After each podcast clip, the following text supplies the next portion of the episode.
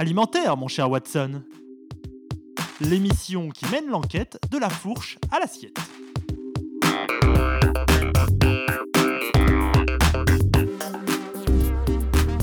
Bonjour à tous, bienvenue dans une nouvelle saison gourmande d'Alimentaire mon cher Watson.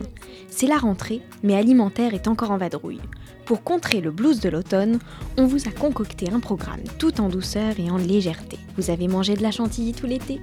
Eh bien, vous allez déguster du Fontainebleau maintenant.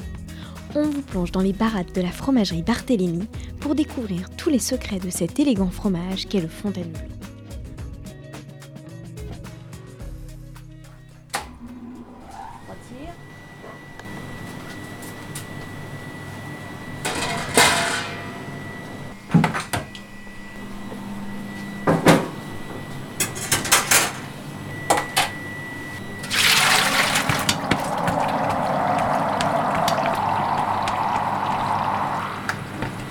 Vous verser la crème dans Voilà, une cuve. verse la crème dans une cuve réfrigérée qui pulse de l'air.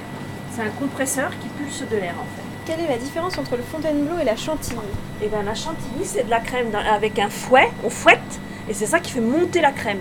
Alors que là, c'est l'air qui fait monter la crème, c'est pas la- la- la- le fouet. C'est fouetté en aucun cas. Ça, la grosse différence, c'est beaucoup plus léger, beaucoup plus aérien. C'est pas la même base d'ingrédients. Mais ça, par contre, je vous le dirai pas. je ne dirai pas qu'est-ce que je mets dedans. C'est le secret, ça se transmet. Ça a été créé dans ce magasin, le Fontainebleau, avant 1900. On s'appelait la laiterie de Malzerbe avant. Et euh, le, lait venait euh, en, charrette avec des gros, dans des grandes chars. Et donc, comme les routes étaient mauvaises, il se formait une mousse dessus. Et elle a eu l'idée de ramasser cette mousse de crème et de mettre dans une petite gaz, ah, dans un pot avec une petite gaz. Et ça lui a fait son dessert. Et comme bon, elle était à Fontainebleau, elle appelait ça le Fontainebleau. Nous, on a évolué. hein. On a une machine réfrigérée qui fait monter la crème par avec le compresseur.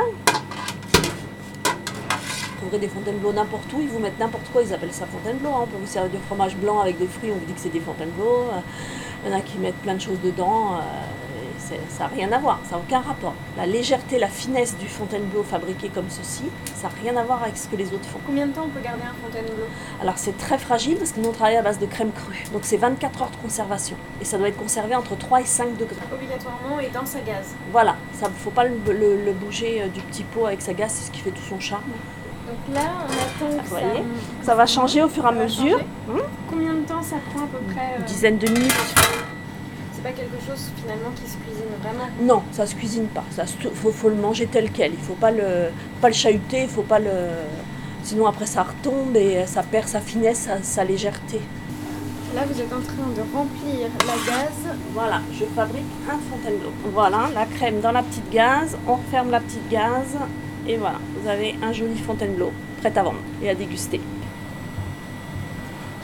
C'est délicieux avec des petits fruits rouges quand c'est la période, sur une tarte aux abricots. Le, mélange de l'acidité de la crème avec l'abricot, c'est très très bon. Euh, ça peut se manger avec du miel, de fruits, avec de la confiture. Ça appelle plus le sucre. Bon, après, quelques personnes le mangent aussi avec de l'ail, de l'oignon, un petit peu euh, salé. Hein. Je suis pas fan. Autant en sucré, c'est merveilleux, mais chacun ses goûts.